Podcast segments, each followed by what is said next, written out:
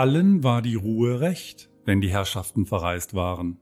Die Leitende schrieb Mutzmandeln auf die Tafel. Nach der Rückkehr von der Beerdigung ihres Vaters wird sie das trösten. Erst in drei Tagen seien sie wieder im Haus. Bis dahin wurde viel geputzt und nur wenig gekocht.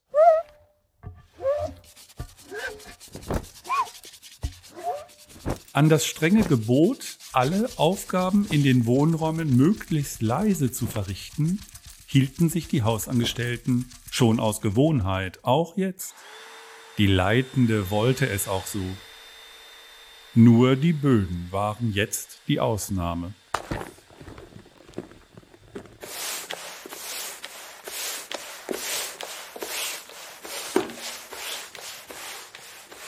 Das Wischen und Bohnern der Räume und langen Flure in den Geschossen dauerte früher viele Tage. Aber seit es den elektrischen Bohner im Haus gab, war das an nur einem Tag geschafft.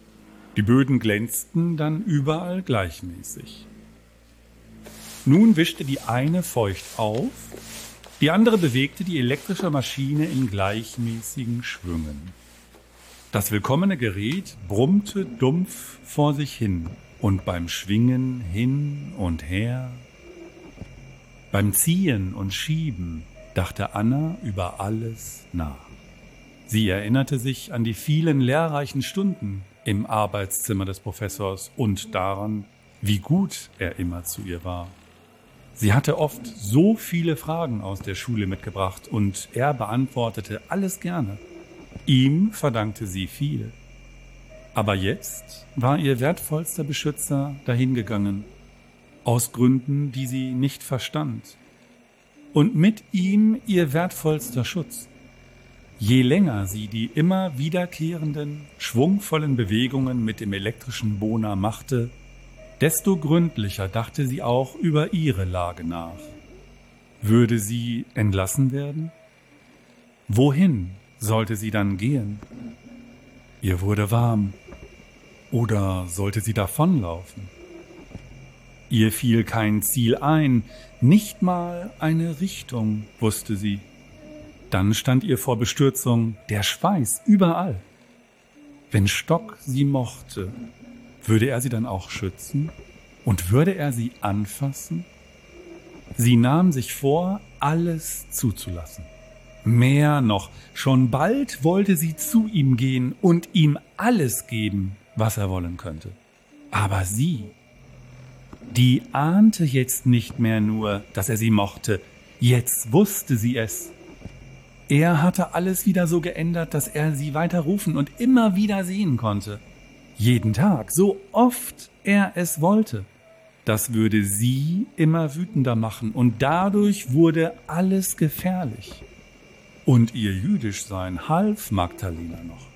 Eine Rechtfertigung brauchte sie nicht. Wenn es eine Untersuchung im Haus geben würde, so wie in der Fabrik, mit Befragungen aller Angestellten und Verhaftungen, sie würden sie mitnehmen. Aber für eine Untersuchung gab es keinen Anlass. Sie könnte ihn schaffen. Sie könnte sie verraten. Oder würde sie an dem trübsten aller Tage doch auf seinen Schutz zählen können? Wie naiv. Nein. Seine Geschäfte gingen vor. Alles würde er seinen Geschäften unterordnen, alles würde er ihnen opfern. Aber dann würde er ihre Verhaftung nicht verhindern können. Ja, nicht verhindern wollen. Welche Bedeutung hatte sie schon, eine einfache Hausangestellte, für einen solchen Mann? Alles erschien Anna verworren und schwierig. Da wollte sie sich der Leitenden anvertrauen. Sie würde ihr Rat geben können. Anna schaltete den elektrischen Bohner aus stellte ihn in eine Ecke und machte sich dann auf den Weg hinunter in den Keller, wo die Leitende vor der Küche in ihrer Schreibtischnische saß und Einkaufslisten schrieb. Doch kaum war sie losgelaufen zu ihr, da gab Anna auf der Treppe ihr Vorhaben schon wieder auf. Sie stand auf einer Stufe mitten im Treppenhaus. Es war nur eine vage Intuition, die sie bremste. Dann ordnete sie sich ein in jene Welt. Sie war eine unauffällige, unter vielen unauffälligen, im großen Haushalt eines reichen Industriellen. Ihre innere Stimme mahnte sie, das nicht aufzugeben, sondern zu verteidigen und dann zu hoffen, bis alle wieder zur Vernunft gekommen wären. Plötzlich stand es für sie fest. Nicht teilen würde sie ihr Geheimnis, sondern bewahren und beschützen. Dafür musste sie kämpfen. Nicht sie würde gehen. Gehen sollte Magdalena Stock. Anna kehrte um und lief die Treppe, die sie gegangen war, wieder empor. Doch was ihr einfiel, überstieg ihre Möglichkeiten. Manch Törichtes war dabei. Schließlich verwarf sie alles. Sie putzte ein Badezimmer. Da erinnerte sie sich an das Heft über die Pilze des Waldes, in dem sie vor einer Weile gelesen hatte.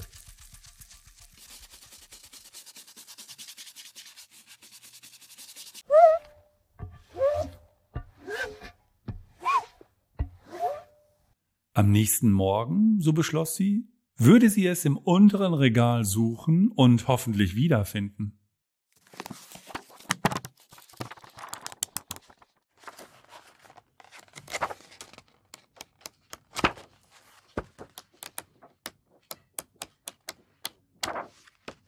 Sie fand es, und unter ihrer Schürze brachte sie den schmalen Band in die Kammer, die sie mit den anderen teilte. Wenn sie alleine war, las sie darin. Sie durchblätterte das Heft, und dann hatte sie vor sich, wonach es sie trieb. Pilzvergiftungen. So war der Abschnitt überschrieben. Einige Pilze seien ausgesprochene Giftpflanzen, eines der gefürchteten Gifte sei das Muskarin im Fliegenschwamm, Pantherschwamm, Satanspilz und Speiteufel. Der Fliegenpilz, so las sie, galt nur als verdächtig. Seine Wirkung sei unklar, denn einige konnten ihn ohne Schaden genießen, andere wieder nicht. Anna kannte den Fliegenpilz und würde ihn wohl wegen seines oft scharlachroten Hutes leicht finden aber nur verdächtig, das war ihr nicht genug, und so schied der Fliegenpilz für sie aus. Hungrig blätterte sie weiter. Ein äußerst schweres Gift sei das Texablumin verliehen. Äußerst schweres Gift, wiederholte sie gedankenversunken. Wenn die Hundstage ins Land gezogen seien, so stand es da, entsteige im Wald in seinen Formen ein schöner, in seinen Wirkungen aber ein unheimlicher Pilz dem dunklen Schoß der Erde, der Knollenblätterpilz. Im hinteren Teil des Heftes fand sie die farbige Abbildung des Knollenblätterpilzes, gemacht von einem Kunstmaler. Wie schön er war. Sehr giftig, las sie darunter. Der Autor hatte für das Jahr 1908 die Fälle der Pilzvergiftungen zusammengestellt und gefunden, dass es immer der Knollenblätterpilz war, dem die Menschen zum Opfer fielen. Sie fühlte die Hoffnung, und das trieb sie voran. Sie musste mehr erfahren über diesen Pilz, mehr lesen. Am nächsten Morgen stellte sie das Büchlein zurück in das Regal im Kellergang. Dort, bei all den Werken mit Rezepten zum Haushalt, zeigte sie ihr Interesse ganz offen. Die Leitende sah es ja gerne, wenn die Mädchen etwas lernen wollten und in den Büchern blätterten. Anna durchsuchte die Regale jetzt gründlich.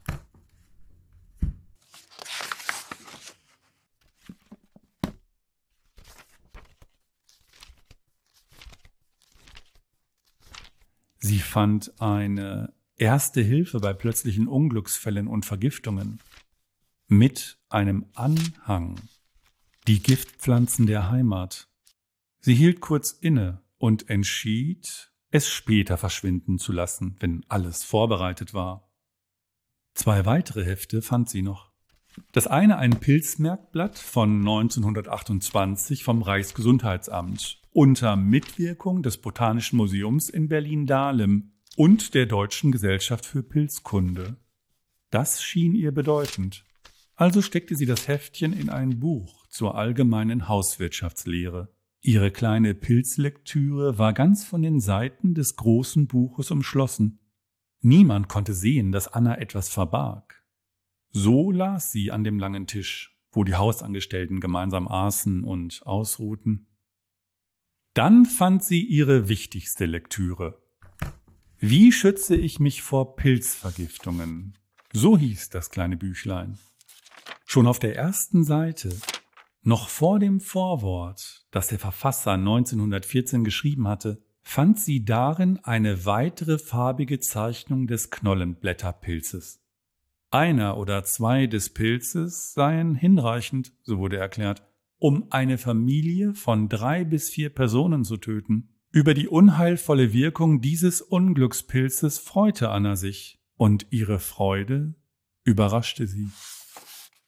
Der Geschmack sei mild und nussartig, dabei nicht unangenehm.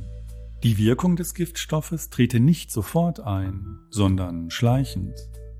Acht bis zehn Stunden nach dem Verzehr seien Brechdurchfälle zu erwarten. Dann oder schon währenddessen Flüssigkeits- und Salzverlust.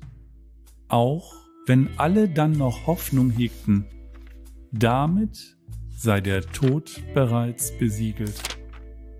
Sie las weiter, verstand und spottete in sich hinein. Sie könnten ihr den Magen auspumpen. Ohne Sinn und Zweck wäre das. Das Gift wäre dann längst im Blut verteilt und mit dem Blut in jede Zelle ihres Körpers getragen worden. Unumkehrbar eins damit geworden. Gleichwohl, so erklärte ihr das dünne Werk, und dies sei trügerisch, verbessere sich hiernach der Allgemeinzustand zunächst wieder. In ihrer Vorstellung sah Anna alle um das Krankenlager der Magdalena stehen, Zeichen der Genesung lesend, Hoffnung schöpfend. Ihr gefiel das Bild, das ihr die Vorstellung malte, aber dann, nach weiteren 24 bis 48 Stunden, trete die Phase der Leberschädigung ein. Am dritten bis vierten Tag zerfalle dann die Leber Sie löse sich einfach auf. Als Folge davon käme Verwirrung, hiernach Koma und endlich der Tod. Anna sah durch das kleine Fenster ihrer Kammer nach draußen. Die Unglückselige würde sich für eine Woche quälen oder länger. Sie war angewidert fasziniert von dem, was die Natur hervorbringen konnte. Das zog sie jetzt an. Für sie war es Magie. Sie wurde erinnert, wie viel reicher und größer die Welt um sie war als ihr Leben und ihre Stelle.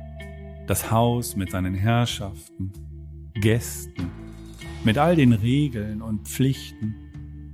Sie nahm sich vor, später einmal mehr zu studieren, erinnerte sich an den lieben Professor, der nun verschieden war, dem aber ihr Streben nach dem Wissen wohl gefallen hätte, der sie darin jetzt wohl bestärken würde. Mit Hilfe dieses Pilzes könnte sie es schaffen. Sie könnte sich schützen und irgendwann wäre sie frei. Den dünnen Heften entnahm sie, allgemeine Erkennungsmerkmale für giftige Pilze gebe es nicht. Das Mitkochen einer Zwiebel oder das Eintunken eines silbernen Löffels beim Zubereiten einer Speise sei verbreiteter Irrglaube. Beides verrate keinesfalls die Anwesenheit eines Pilzgiftes. Allein die gründlichen Kenntnisse des Pilzsammlers könnten ein gewisser Schutz sein. Was das für sie bedeutete, fand Anna wunderbar. Wenn sie es recht verstand, würde es also gar nicht möglich sein, sie zu überführen. Sie legte das Heft auf den Tisch ab und geriet ins Schwärmen. Sie musste dieses Gottesgeschenk in den deutschen Waldungen und Wiesen da draußen um jeden Preis finden. Wie herrlich es war, dass es das gab. Sie war so schwach, aber jetzt fühlte sie doch ihre Macht.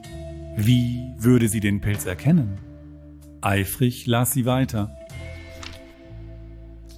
Der Hut sei in der Jugend fast kugelig und mit vielen Warzen bedeckt, entwickle sich bald glockenförmig und breite sich bis zu 10 cm aus. Er sei kreisförmig, der Rand dünn und glatt, im Alter geschlitzt. Auf dem gewöhnlich matt glänzenden, trockenen, bei feuchtem Wetter aber klebrigen Hut befänden sich weiße oder gelbliche Fetzen, welche mitunter auch fehlen würden, da sie von heftigem Regen weggespült sein könnten. Die Farbe des Hutes wechsle zwischen weiß, blassgelb und blassgrün, hier und da mit etwas dunklerer Mitte. Die Blätter seien stets weiß, auch im Alter, bauchig, ungleich lang, stünden ziemlich dicht und liefen gegen den Stiel spitz zu. Das Fleisch sei weiß. Falls der Hut gelb oder grün wäre, so habe auch das Fleisch einen schwachen Stich ins Gelbliche oder Grüne. Der Stiel lasse sich biegen, ohne zu brechen. Ungefähr ein Zentimeter unter dem Hute trage er einen weißen, hängenden, häutigen, leicht zerreißbaren und vergänglichen Ring.